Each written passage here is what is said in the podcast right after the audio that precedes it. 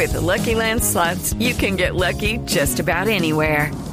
This is your captain speaking. Uh, we've got clear runway and the weather's fine, but we're just going to circle up here a while and uh, get lucky. No, no, nothing like that. It's just these cash prizes add up quick. So I suggest you sit back, keep your tray table upright, and start getting lucky. Play for free at LuckyLandSlots.com. Are you feeling lucky? No purchase necessary. Void where prohibited by law. 18 plus terms and conditions apply. See website for details. Son las 8 de la noche. Aquí comienza Mesa Blue con Vanessa de la Torre. Son las 8 en punto.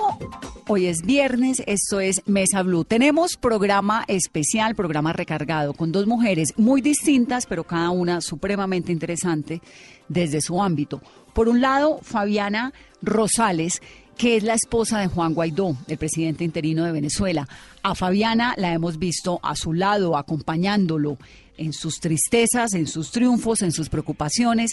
Es muy joven, vamos a hablar con ella. Y por el otro lado, Paloma San Basilio, la gran cantante española, la dama de la canción española, una mujer preciosa, pero además talentosísima, con una voz tremenda, que va a estar en concierto en Bogotá. Entonces, comenzamos. Bienvenidos. Fabiana, buenas noches y bienvenida a Mesa Blue. Gracias por estar aquí con nosotros. Gracias por hablarle a Colombia. Gracias, Vanessa. ¿Cómo ha sido su vida todos estos días? Mira, muy movida. eh, todos los días, bueno, asumiendo retos distintos y, y cada día, bueno, dedicarle el mayor tiempo posible a la reconstrucción de, de Venezuela. Y digamos su vida personal, ¿cómo le ha cambiado? Usted tiene una bebé que acaba de cumplir 21 meses, si no me equivoco. Una bebé. Cumplió antier 21 meses. sí, cambia mucho la vida, más teniendo un bebé tan chiquitico porque te toca adaptarte a, cosas que no pensabas que quizá en tan poquito tiempo te iban a tocar adaptarte o vivir. Y más teniendo un bebé, ¿no? Que, ellos son tan inocentes y todavía no saben qué, qué pasa. Y, y les toca a ellos también asumir una responsabilidad y, y quizá tomar las cosas con madurez que, que pues en su pequeña edad no, no, no saben lo que está pasando, pero sí presienten, ¿no? La, la, la situación de casa. Y, y mira, yo creo que, que, hemos tratado, Juan y yo, de, de, tomar las cosas con, con quizá mucha fortaleza y llenándonos mucho de paz, porque es un reto muy grande y hay que estar a la altura de la, de la historia que estamos viviendo hoy. Entonces, mira, de verdad muy confiados en que lo vamos a lograr, en que las cosas se están haciendo muy bien, en que vamos muy bien y bueno, siempre pegaditos de Dios para que todo se dé como debe. Fabiana, ¿usted hace cuántos años está con Juan Guaidó? Ya casi siete. Siete años, mucho tiempo, Fabiana. ¿Y cómo se conocieron? Mira, yo era eh, dirigente estudiantil y él era diputado suplente. Y nosotros nos conocimos en un encuentro de, de Juventudes de Voluntad Popular en el partido en que los dos militamos y fundamos ambos. Y coincidimos en que a los dos nos gustaba lo mismo y estábamos en luchas distintas, quizás desde, desde caminos distintos, a lo mejor que por la edad nos tenía en una ruta distinta cada una, pero, pero con el mismo foco. Entonces fuimos construyendo por ese lado la nuestra relación y bueno, enos aquí. Eso fue hace siete años cuando ya obviamente Venezuela había cambiado, ya el chavismo estaba en su apogeo, Chávez seguía vivo. Supongo que desde siempre esa relación tuvo que haber sido complicada por la situación social del país o, o no. Eh, ¿En algún momento pudieron tener un romance tranquilo? No, no, ha sido un romance bastante movido, ¿no? Todos los días con un reto distinto y cada, cada, cada mes como diferente. Entonces, cuando nosotros nos conocimos, imagínate, estábamos en campañas de las primarias de la oposición para las elecciones presidenciales era candidato Enrique Capriles, Leopoldo López, María Corina Machado, eh, eh, Pablo Pérez también era candidato en ese momento. Era, era la elección primaria para quien se iba a enfrentar a Hugo Chávez en el 2012, cuando nosotros nos conocimos. Entonces vivimos toda esa experiencia política. Incluso Juan era candidato a las primarias en la gobernación de Vargas, que bueno, en ese momento gana José Manuel Olivares, ahorita exiliado, por cierto, en, en Colombia. Y, y bueno, fuimos viviendo como esas etapas de, de, de campaña política y, y, menos mal que a los dos nos gustaba lo mismo, porque si no, como difícil llevar una relación en la que la política a lo mejor te tiene muy, muy absorbido y, y nos tocó vivir campaña política, decepción electoral y otra campaña política y bueno, otra decepción electoral y así fuimos constantemente durante siete años, de victorias y derrotas, pero bueno. Bueno, pero ahora ya estamos como un poquito en la época de la cuasi victoria, ¿no? La verdad yo cada ahorita no, yo no lo pienso mejor, todo ha sido una victoria, porque de todo hemos aprendido algo. Eh, nos ha dejado cada cada elección nos ha dejado un mensaje y cada decepción también. Entonces yo hoy lo veo como un triunfo, a lo mejor se, han- se ha hecho mucho sacrificio y eso siempre pega, ¿no? Siempre siempre te deja un pesar dentro, pero em, yo veo que, que, que de todo hemos aprendido, incluso a, a- a- a todas esas derrotas que quizá hemos tenido que nos han decepcionado tanto, hemos aprendido. Y hemos aprendido que en la, en la unión está la fuerza, hemos aprendido que juntos lo vamos a lograr, hemos aprendido que todos somos necesarios, hemos aprendido que el odio no puede volver a gobernar, que el rencor y la venganza no se la podemos volver a dejar a nadie que nos gobierne de esa manera. Entonces, yo sí veo todos estos años como un aprendizaje que espero que más nunca se vuelva a repetir esta historia, pero aprendimos y lo vamos a superar. Fabiana, usted termina entrando a la política venezolana por la muerte de su padre, ¿qué es lo que ocurre? Mm, Mira, lo que pasó con mi papá fue en el medio de todo. Yo cuando esto llegó a mi vida, yo tenía seis años y yo nací en un país distinto al que hoy es. Yo, yo nací en un país feliz, o sea, en un país en que la gente se. Y yo fui creciendo en un país donde la gente se empezó a odiar, familias se empezaron a dividir y yo siempre escuché un discurso lleno de odio y de rencor, yo nunca escuché un discurso que incluyera a nadie. Y utilizaron el hambre de la gente para llegar al poder y utilizaron el quebranto emocional que por el que estábamos pasando los venezolanos para mantenerse en el poder. Entonces, yo fui viendo fue como un país se fue destruyendo y yo como me quería quedar en Venezuela, pues me quería involucrar. O sea, sentía que tenía que ser parte de ese cambio y de esa lucha porque era mi futuro el que me estaban robando. Y creo que esta generación nos tocó asumir las riendas y enfrentarnos a un monstruo. Y, y, en- y ya cuando yo eh, empecé como mi camino político que, que quería cambiar esa realidad que yo estaba viviendo, eh, al tiempo es que muere mi papá por falta de insumos médicos. Fabiana, ¿y su papá muere cuando usted tenía cuántos años? Yo tenía 20, 20 años cuando él falleció, 21 años, no, no recuerdo, fue hace 5 años. ¿Y qué le pasó? ¿Qué fue lo que ocurrió en ese momento? Mira, mi papá le dio un infarto en el primero de mayo del 2013 en, en un pueblito de Mérida.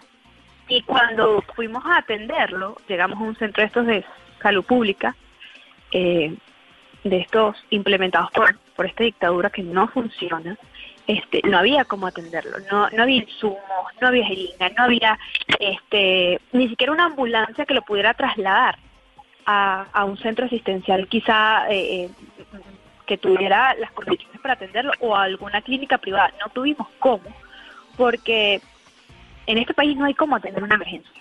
Hoy en día no hay cómo ten- atender una emergencia. Uno se asusta si se enferma. Porque no solamente por lidiar por la enfermedad, es porque no sabes qué te va a deparar eh, el, el- los días que, que te lleve esa enfermedad. Entonces, yo lo viví en carne propia. Yo viví lo que es tener una emergencia y no tener cómo salvar a la persona que quieres porque te va o sea, no tienes cómo resolverlo. Y, y aún así, cuando hicimos todos nuestros esfuerzos para, eh, atender esta emergencia, pues no pudimos. Porque la vida es así, la salud no tiene eh, tiempo para esperar que alguien lo resuelva, no es ya. O sea, cuando la, la salud te dice, ahora que la debes atender, es ahora, no puedes esperar. Yo vivo la realidad que hoy viven miles de venezolanos. Y cuando me doy ese choque que quizá entre la frustración y uno se siente tan decepcionado, tan golpeado, pues dije, no, tengo que cambiar esta realidad porque si me pasó a mí, la va a seguir pasando a todo el mundo. Y me va a volver a pasar, a lo mejor me va a pasar con otro familiar y yo no quiero volver a pasar por esto. Entonces, como que de ahí dije, no, mira, de en adelante esto o lo cambiamos o lo cambiamos. Porque además yo quería que mi hija naciera aquí y me miedo que mi hija le pase algo aquí porque sé que hay dificultades para atenderlo. Y ahora que tiene este marido tan expuesto en medio de esta situación política tan complicada, que tiene una bebé tan chiquitica, ¿no le da miedo lo que está ocurriendo en Venezuela? Mira, todos los días uno sale conmigo a la calle de que te puedan matar por un par de zapatos. Uno todos los días se enfrenta aquí a, a, la violencia. Y, y todos los venezolanos nos enfrentamos a, a, a temor de lo que uno vive en, en la calle. Y, y sí, hoy, hoy todos sabemos que cuando alguien se le enfrenta a esta dictadura, te puede pasar cualquier cosa. Hoy hay dirigentes políticos presos, torturados. Y, Y no solo eso, recordemos lo que empezó con Fernando Albán el año pasado, que, que lo encarcelan y, a los tres días lo asesinan. Entonces, te enfrentas a cualquier cosa, a, a- una gente que no tiene piedad, que no tiene eh, pasión, no tiene compasión, no, tienen escrúpulos. Entonces, siempre sientes temor. Pero mira, yo veo que la gente con tanta esperanza en la calle, con tanta fe, que y estoy segura que eso le puede al, al odio y al rencor que, que ellos sienten. ¿Cuál es la razón, Fabiana, por la cual en este momento Juan Guaidó ha logrado lo que ha conseguido y no antes? Es decir, esta historia que usted nos cuenta, la de una familia que lucha unida, que trata de cambiar el Estado de Venezuela, en cierta forma la hemos venido escuchando desde hace muchos años con la fortaleza de María Corina, con Ledesma, con el cansancio y el trabajo constante de Capriles, con Leopoldo y Lilian. Y toda esta gente que durante tantos años ha hecho lo humanamente posible por tratar de cambiar el destino de, destino de Venezuela y desde afuera siempre nos da como esa angustia profunda porque vemos que no lo logran. ¿Por qué esta vez el panorama, el futuro de Venezuela es distinto? Mira, yo creo que es porque esta vez estamos creyendo en que sí lo podemos lograr y estamos convencidos de eso. Además, hoy tenemos una oposición muy unida. Hoy yo creo que se ha dejado el ego y, y- y las divisiones internas de un lado para construir algo mucho más grande. Y yo hoy veo a la gente convencida en que sí se puede lograr. Y uno empieza a ganarlo por la mente. Cuando uno ya gana en la mente de que lo puede lograr, y hay tanta gente con tanta fe de que sí se puede lograr, yo creo que es la ruta. Y de aquí nadie nos va a sacar porque nos convencimos en que sí podemos. Fabiana, ¿usted le tomó por sorpresa el 23 de enero, el, el día en que su marido fue proclamado presidente interino de Venezuela, o usted ya sabía que esto iba a ocurrir? Mira, lo habíamos conversado cinco minutos antes, Em, pero siempre quizá uno no sabe cómo va a vivir ese momento. Pero él le había dicho, mira, voy a hacer esto, o lo había consultado con usted. ¿Qué pasó en las horas previas a ese día y a esa imagen que le dio la vuelta al mundo? Sí, nosotros siempre hablamos, hablamos cada paso que vamos a dar juntos, siempre, siempre, incluso él, eh, siempre le importaba mucho mi opinión. Yo trato de, de acompañarlo en sus decisiones y, y sí, sí lo supe antes, un par de minutos antes, y yo lo único que le dije, bueno, vamos, vamos para adelante. Este, pero cuando vives el momento es muy distinto a quizá como lo vienes pensando, ¿no? Cuando uno está ahí es como, como que te cambia la realidad. Fabián, el día que allanaron su casa vimos por televisión esta imagen tan impresionante suya con su bebita y luego con Juan, pero hubo un momento en el que usted estaba sola. ¿Qué fue lo que pasó realmente ese día? Mira, eh, yo estaba con Juan en ese momento. Mi hija era la que estaba sola en mi casa con mi mamá. Entonces fue más angustioso todavía porque eh, exponen a una, a una señora mayor y exponen a una bebé a que puedan pasar por ese tormento que todos conocemos como son los allanamientos. Y, y aún más, eh, sin escrúpulos, van a mi casa y preguntan por mí, no preguntan por, por Juan.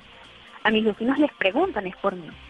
Y, y cuando yo cuando yo me entero por parte de mis vecinos que en simultáneo ya se sabía, ya los medios de comunicación lo sabían, mientras yo me iba enterando, eh, pues uno, uno, mira, como mamá sentí mucha impotencia y mucha rabia porque eh, cuando alguien te toca esa fibra familiar a tu hijo, pues te duele porque saben que, o sea, mi hija de 21 meses no, no puede hacer nada, no puede hacer nada, es una bebé. Entonces, que uno sienta que su hijo está en estado de vulnerabilidad, mira, te choca muy duro, pero con más interés me paré y me fui a mi casa y, y fui a, yo fui a dar la cara. Y Juan fue conmigo a acompañarme. Y en segundos tenía todo el cuerpo diplomático en mi casa, tenía la iglesia, tenía todos mis vecinos, tenía toda la comunidad que me estaba acompañando, todos los medios de comunicación. Entonces te da más fortaleza porque sabes que no estás solo. Entonces, este, asumir ese momento que es muy duro para uno saber que primero que unas personas encapuchadas te están buscando en tu casa y sabes que es tu hija la que está adentro, te hace sentir vulnerable. Pero mira, eh, entre la vulnerabilidad y decir, es que esto no lo va a detener nadie, no nos pueden quebrar, porque estamos todos tan unidos y tan convencidos de que lo vamos a lograr, que no nos pueden quebrar. ¿Usted tiene algún tipo de seguridad? ¿De, de seguridad del Estado? Bueno, no, sonaría rarísimo el Estado venezolano protegiéndola a usted, ¿no? Son medidas de protección de la CIDH. Mi hija tiene medidas de protección de la CIDH. Juan tiene medidas de protección de la CIDH. Pero aquí el Estado no te va a proteger. O sea, aquí uno se cuida uno. Sí, pero la CIDH otorga medidas cautelares y de protección. Pero quien suministra el aparato de seguridad es el Estado venezolano, ¿o estoy equivocada?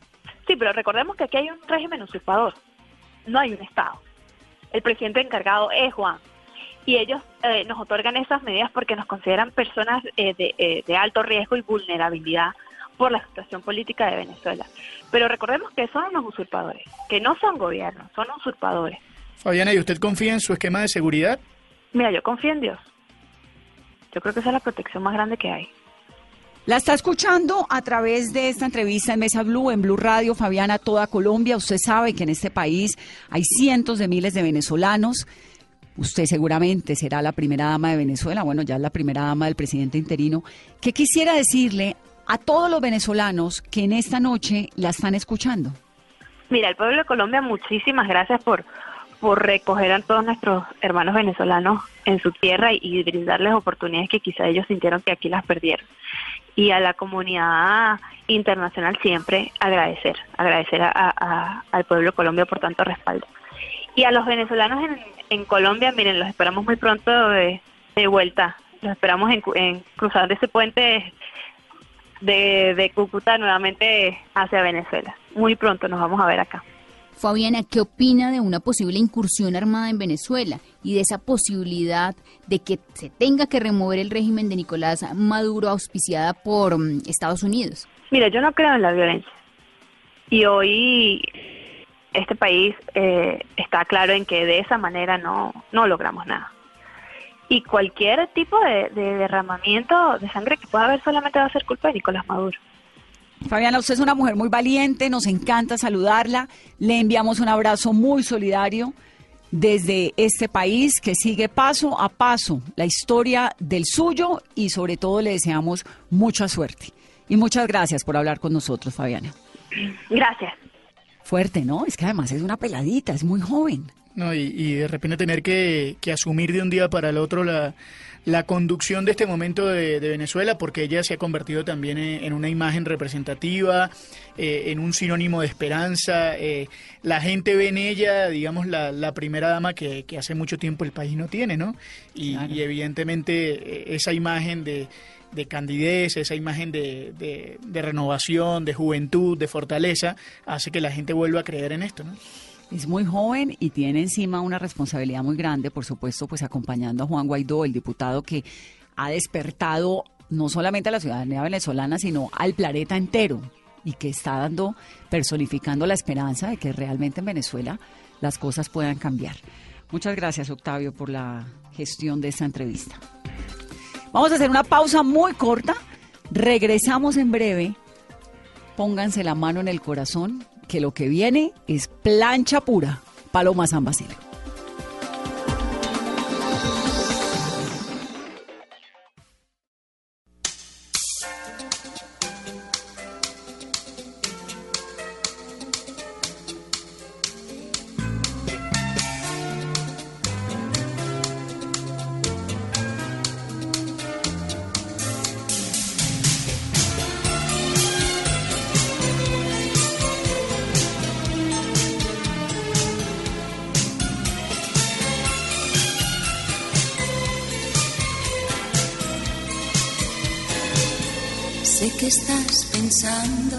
Soy infiel, que te estoy mintiendo por primera vez. Cariño mío, ¿por qué ocultarlo? ¿Por qué decirlo? ¿Qué debo hacer? Sé que si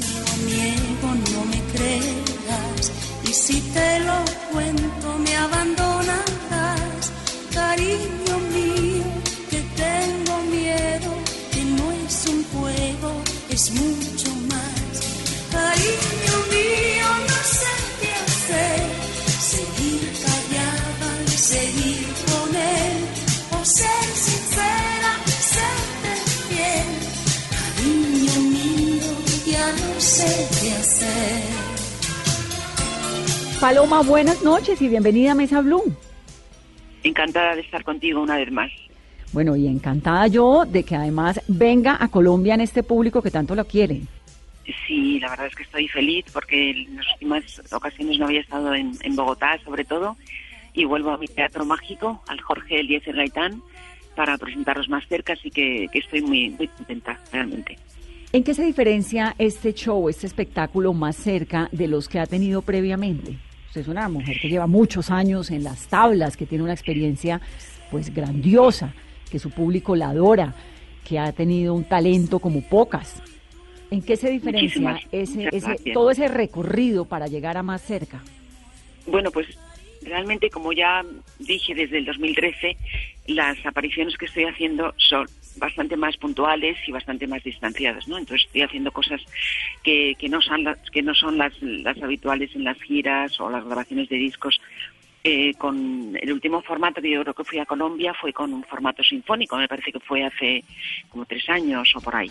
Y ahora este, este concepto es una idea que yo tenía desde hace mucho y realmente lo que viene es un poco a resumir qué es lo que ha pasado durante estas décadas en las que yo empecé a cantar em, como persona, como artista, hacer como, como una especie de, de coloquio, de diálogo con el público porque son partícipes fundamentales de toda mi carrera, con una historia, con un guion que yo he escrito y donde siempre la música va a ser, diríamos, un poco la compañera, eh, la que va a describir, mm, diríamos, emocionalmente las cosas que voy contando. Eso es, eso es más cerca, realmente un encuentro de amigos donde quiero que sepan qué pasó desde que yo empecé y en qué momento estoy ahora, como muchas mujeres de mi generación y, y en mi década, que posiblemente tienen muchas cosas todavía, que descubrir y muchas cosas que compartir.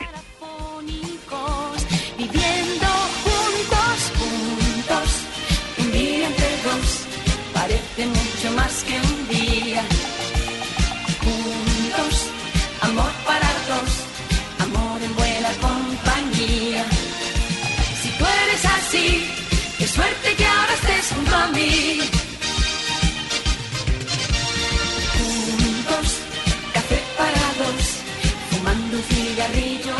Vamos a tener la oportunidad de escucharla con canciones pues que son insignia, como Juntos, Porque me abandonaste, Cariño mío, Nadie como tú, Por culpa de una noche enamorada, todas estas canciones que son un sello de Paloma San Basilio. Va a haber algunas de esas canciones, porque realmente siempre he tenido, no sé, un poco la sensación de que, de que tampoco puedes estar repitiendo un año y otro año lo mismo.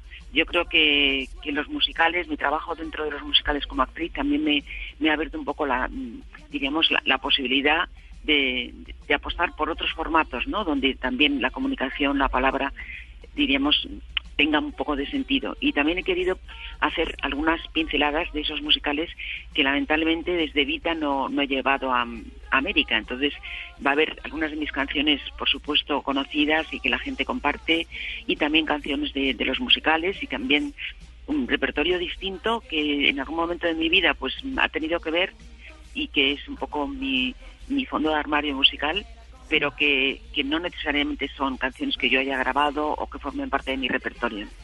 Paloma, en esos más de 40 años que usted tiene en el escenario, ¿cómo ha logrado reinventarse siempre para estar vigente? ¿Cómo se cuida la voz, por ejemplo? Pues yo creo que fundamentalmente es mm, tratando de, estar siempre aprendiendo, de crecer, de no conformarme con lo que ya, con el terreno conocido, ¿no? Eh, buscar también, arriesgar de alguna forma. Eh, en estos años últimos he hecho unos musicales maravillosos, unos de, uno de creación especial que yo estrené en Mérida sobre la mitología griega, un poco sobre el, mito de la mujer, en la décima musa descomponiendo un poco esa especie de, machismo generalizado dentro de toda la mitología griega y es también era muy divertido. Y ahora, pues el año pasado estrené Sunset Boulevard.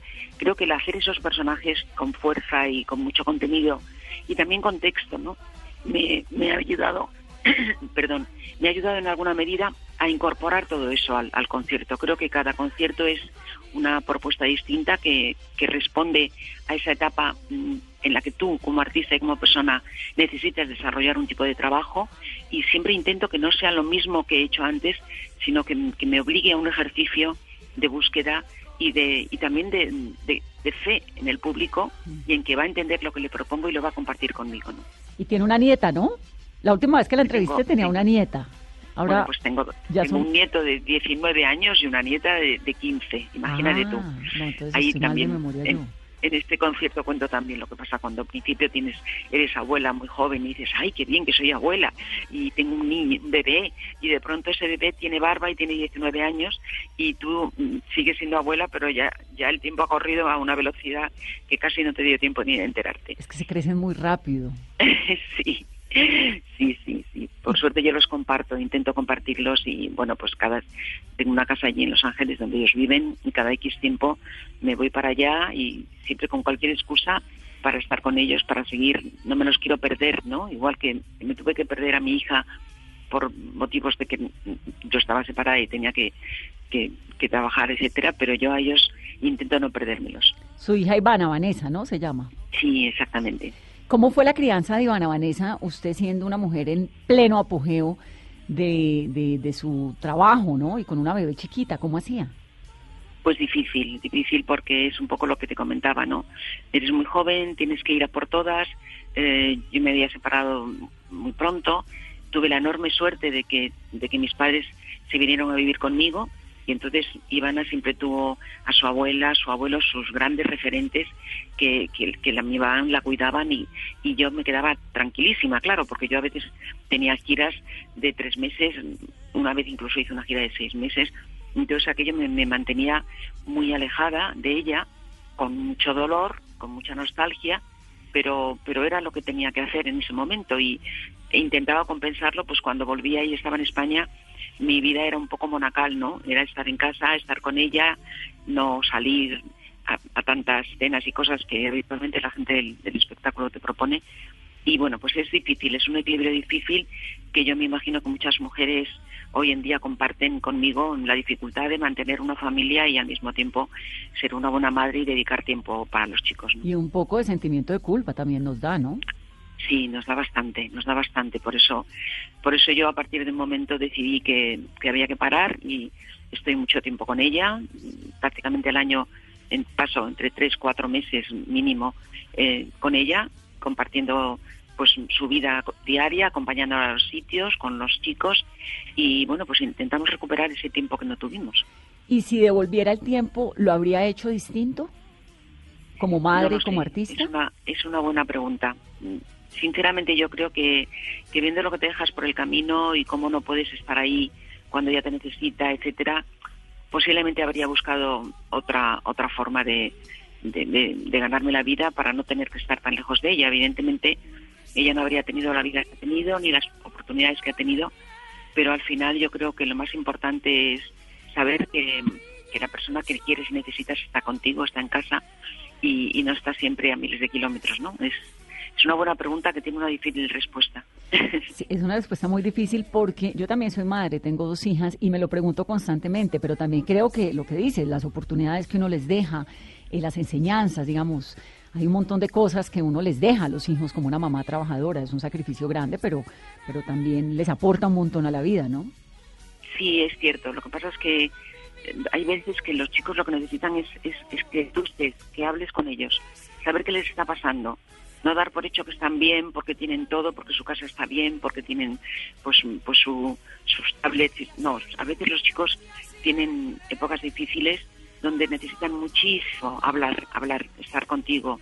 Eh, y eso, lógicamente, cuando trabajas, a veces ese tiempo no está y luego a veces pues unos evolucionan y crecen sin ningún problema y algunos pues desarrollan problemas porque en un momento determinado a lo mejor les faltó la guía o el tiempo para, para tener esas conversaciones que les permitiesen sa- salir adelante de las dificultades y los, los problemas que surgen sobre todo en la adolescencia ¿no?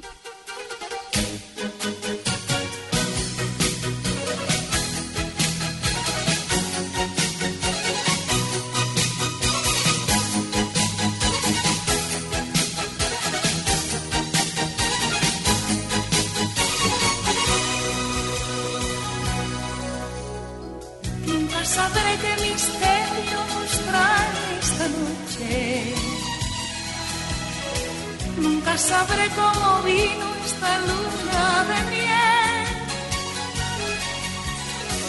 La luna brilla en tus ojos y con mi desvelo. Ves Reza tu suelo, reza en tu cielo, late en tu cielo. Paloma, ¿en qué ha cambiado el mundo de la, del arte, de la música, en el que usted se ha movido desde hace 40 años, de lo que era antes, que eh, veo, digamos, uno ve los artistas de su generación y pues son unas mujeres tremendamente talentosas, ahí mete uno a Lola Flores, mete uno... Eh, a Rocío Durcal, ¿no? A Rocío Jurado, digamos, unas señoras con una imponencia y unas voces impresionantes. ¿En qué ha cambiado eso en el que el talento era tan importante a lo que hay hoy en día? Yo creo que el mundo ha cambiado todo. El, o sea, estamos muy, muy, muy invadidos por la, por la multimedia. Ahora mismo eh, todo se hace viejo en cinco segundos y eso implica que también la gente eh, triunfa con más facilidad a veces, pero también le cuesta más mantenerse. Hay mucha sobre sobreproducción. Yo creo que a veces mm, hay mucha tendencia a seguir unas, unas normas o unos ritmos o unas tendencias y a veces se pierde la esencia de lo que un artista tiene que aportar como, como, distinto, ¿no? Como propio. Yo creo que eh, es una época distinta que hay que aceptar que se maneja de forma distinta, donde las redes tienen una vital importancia y donde a veces es más importante tener, tener seguidores que talento. Entonces, mm, es muy difícil que eso pueda mm, desarrollarse como en mi generación tú podías empezar cantando, tenías te elegían, tenías una voz y veían que sí, pero tú tenías que seguir intentándolo, trabajando, te daban tiempo también. Tu primer disco no funcionaba, pero a lo mejor el tercero sí y tú te ibas haciendo un espacio en el corazón de la gente año tras año. Y ahora mismo hay muchísima gente es muy difícil la permanencia y la memoria también a veces se satura y no y tiene tendencia al olvido, o sea que es una época buena por un lado, pero yo a mí a mí sinceramente me gusta más la época en la que yo pude hacer mi carrera con con tiempo, ¿no? Y a punta de talento además. Sí, yo creo que, que no había opciones. Yo, yo me río mucho porque cuando yo yo en mis primeros discos los grababa y no podías cortar. Tú tenías que te metías en el estudio y la canción iba de principio a final entera. Nadie podía cortar porque había que empezar otra vez. Y no podían corregir tu nota, ni afinarte, ni sumarte un ay. O sea, era una cosa que o cantabas o cantabas. Y luego, y luego está el vivo, ¿no? Yo soy una cantante muy de directo. Para mí el directo ha sido vital en mi carrera. He apostado sobre todo por eso, por el directo, el contacto con el público. Por eso me encanta y amo el teatro musical. y yo creo que ahora mismo las cosas van un poco por otros derroteros. Son, son discos que de pronto funcionan muy bien, que se viralizan, luego son grandes conciertos con muchísima técnica y parafernalia, y a veces el ser humano está ahí perdido en medio de todo eso. ¿no? Sí. Eh, con los musicales Evita en el 80 fue determinante para su carrera, ese fue como un punto de, de quiebre importante. Sí, fue muy importante porque yo realmente desde pequeña tenía mucha afición por interpretar de hecho, yo de pequeñita lo que hacía era cantar historias, pero interpretándolas, ¿no? Entonces, cuando yo encontré ese caudal, ¿no? De, interpretación con un personaje tan maravilloso, fue cuando yo retomé, mm, diríamos, la esencia de esa niña, ¿no? Que le gustaba tanto la música como la interpretación. Y para mí eh, el acting es muy importante. Si yo no hubiera hecho Evita, no sé qué tiempo hubiera aguantado en el mundo de la música, teniendo siempre que estar un poco pendiente de las ventas de las discográficas, etcétera. El teatro me dio libertad, aparte de que me enseñó muchísimo. Yo en el teatro voy a aprender, siempre lo digo, y de ahí salgo ya cada vez con un cursillo más de aprendizaje de escénico que luego incorporo a mis conciertos. Pues de Evita, el mismo Andrew Lloyd Webber habló maravillas, dijo que usted había sido la intérprete más especial que había tenido. Argentina, mi alma está contigo, mi vida entera te mas si te alejes, necesito.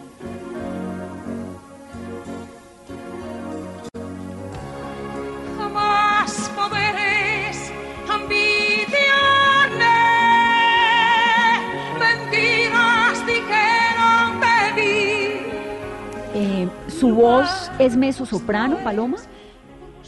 Mi voz es soprano y yo creo que ahora estoy un poco más en registro de mezzo soprano. Yo creo que sí, con, con, los años vas un poco bajando a ese registro, ¿no? Pero sí, está dentro de, dentro de, esas dos, de esos dos registros. ¿Eso se nace o se puede construir en la vida? Pues mira, según mi hija, todo el mundo tiene voz y todo el mundo puede trabajar la voz. Yo creo que hay unas facultades que son que son innatas, ¿no? Y a partir de ahí hay que trabajar. Evidentemente tú tienes un material vocal que si tú lo trabajas bien y en una dirección le puedes sacar mucho partido y si no, pues a lo mejor se queda en, en, la mitad, el, 50% de su, de su potencial, ¿no? Pero yo, yo creo que, que la voz es un poco también genética, como, como el corredor, el velocista, el bueno, pues el que tiene arte también para escribir o para darle una patada al balón y meter muchos goles. Luego ya a partir de ahí también viene mucho el instinto, viene también mucho, yo creo que el, el ángel, o sea, esa, esa capacidad que tú tengas de, de, bueno, pues de comunicar y de, y de que la gente sienta lo que tú les comunicas, ¿no? Eso son cosas que son casi intangibles y que un artista tiene que tener, porque a veces hay unas voces maravillosas, pero están en el escenario y como que no pasa nada, ¿no? Sí, y la disciplina, supongo, ¿no? La disciplina, hay que ser también una persona muy respetuosa con, con los tiempos, con las citas, con los horarios, con el público, contigo misma. Eh, no puedes desaprovechar, pensar que en un momento determinado te crees que lo tienes todo, que todo el mundo te baila el agua y que tú puedes tiranizar lo que tienes alrededor o desperdiciarlo, ¿no? Yo creo que hay que tener siempre mucho respeto por lo que se consigue y mucho agradecimiento y, pensar siempre a largo plazo, no, no a corto plazo. Sí. Pues Paloma, estamos fascinados con que venga Colombia nuevamente. Aquí la estaremos esperando en su concierto en Bogotá, en el Jorge Eliezer Gaitán, el 9 de febrero. Aquí este público siempre la recibe con mucho cariño y con muchísima admiración. Sí, yo estoy muy, yo soy muy feliz porque desde el año 78 que fui a hacer mi primera gira de promoción, siempre Colombia ha estado en mi corazón me encanta Colombia, sus paisajes, sus regiones, su gente, su música, así que estoy feliz de volver otra vez a, Bogotá. Y sabe que su música, bueno, su, mi mamá es de su generación, yo soy de su generación y los jóvenes de ahora también cantan a Paloma San Basilio, no sé si sabía eso, pero me encuentro un montón de jovencitas que hoy en día tienen 20 años y les encanta la música de Paloma San Basilio. Sí, ya lo he visto en algunos concursos en televisión. Me hace muchísima gracia porque también en, no sé en qué país, ah, en Chile también una de las canciones era la canción de, de una telenovela que está funcionando y que la protagonista ha decidido que es su himno, que se llama Libre. Entonces, me, yo creo que son canciones que dicen algo y que de alguna forma hacen que mucha gente se identifique con esas pequeñas historias de tres y cuatro minutos, ¿no? ¿Qué tan participativa ha sido usted en la letra de las canciones? Bueno, para mí la letra ha sido importante. Yo siempre he tratado de, de, cantar cosas que me gustase cantar. Por ejemplo, porque me abandonaste, la letra es mía, pues en vida hay una parte de letra que es mía, hay un largo camino también. Intento siempre dar un toquecito a las letras y, y soy bastante exigente. Creo que es importante me parece muy difícil eh, centrar el valor de un tema solamente en su línea melódica, en su rítmica, ¿no? Me parece que eso de alguna forma empobrece la música y, creo que el, que el texto es importante también. Oculto en el portal, fumando una colilla de ayer, el tiempo en el bolsillo y el frío dibujado en la piel se acercan como siempre y él entre las rendijas les ve amarse cada día, mirándose y riendo a la vez, a punto de gritar, esconde el llanto con la pared, después desaparecen y vuelve a repetir.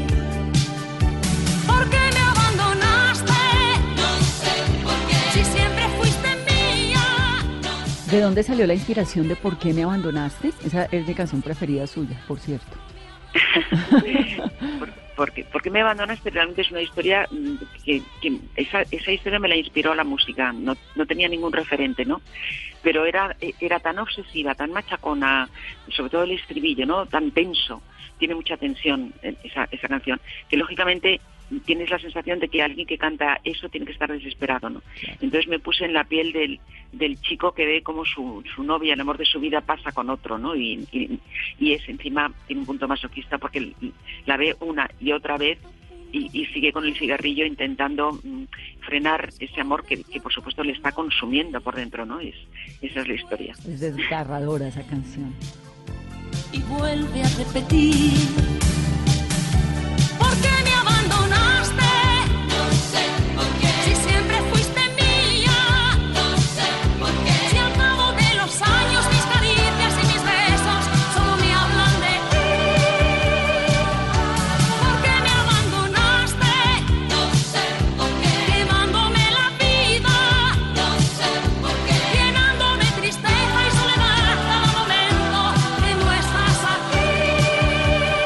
Paloma, en algún momento de, de, tu carrera hacia el 2013, si no me equivoco, pensaste en retirarte, ¿no?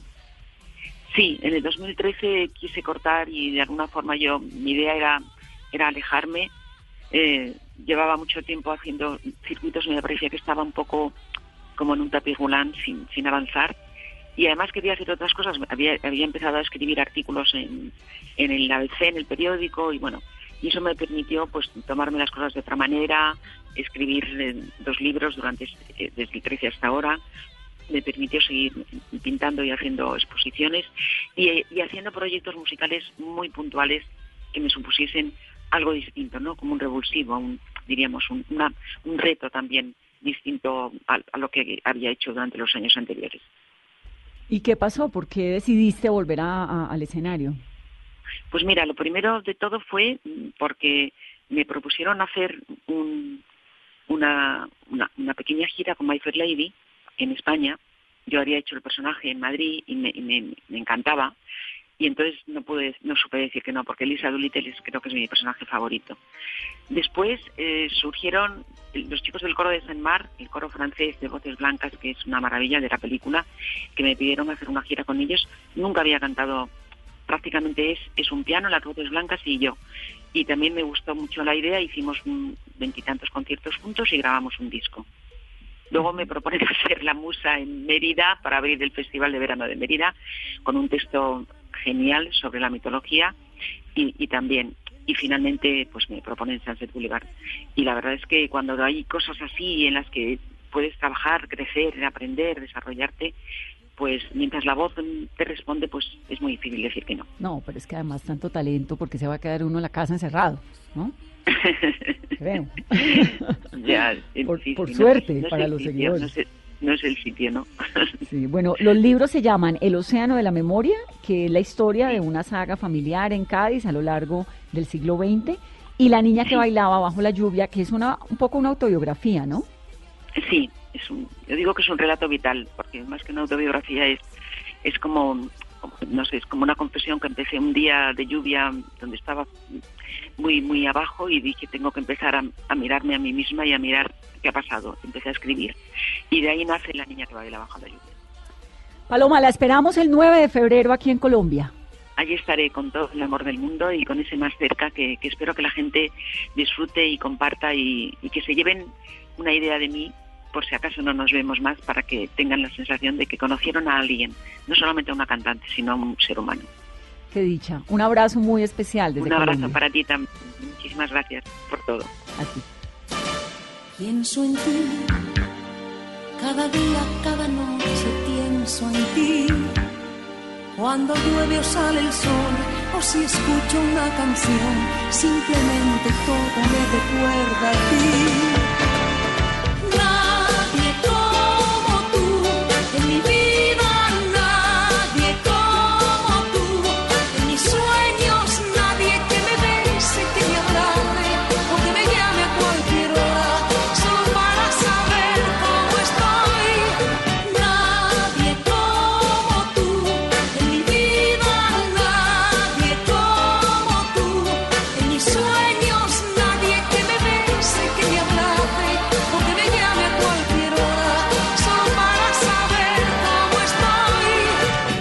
Terminamos, que tengan un muy feliz fin de semana. El domingo, otra mesa blue.